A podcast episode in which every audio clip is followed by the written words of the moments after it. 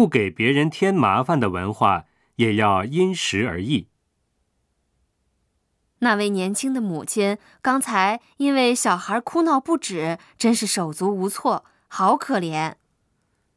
在电车里，小孩闹起来的话，母亲很不容易。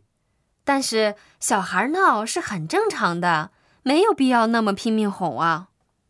在日本，孩子们都会接受不给别人添麻烦的教育。那位母亲也是不想给别人添麻烦。中国有这样的时候吗？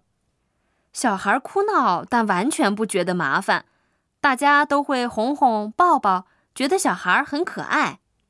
是啊，我在中国也见过那种场景，不能给别人添麻烦，也要因时而异呀。是啊，小孩闹不是麻烦，而是大人们的喜悦呀，因为能给社会带来活力。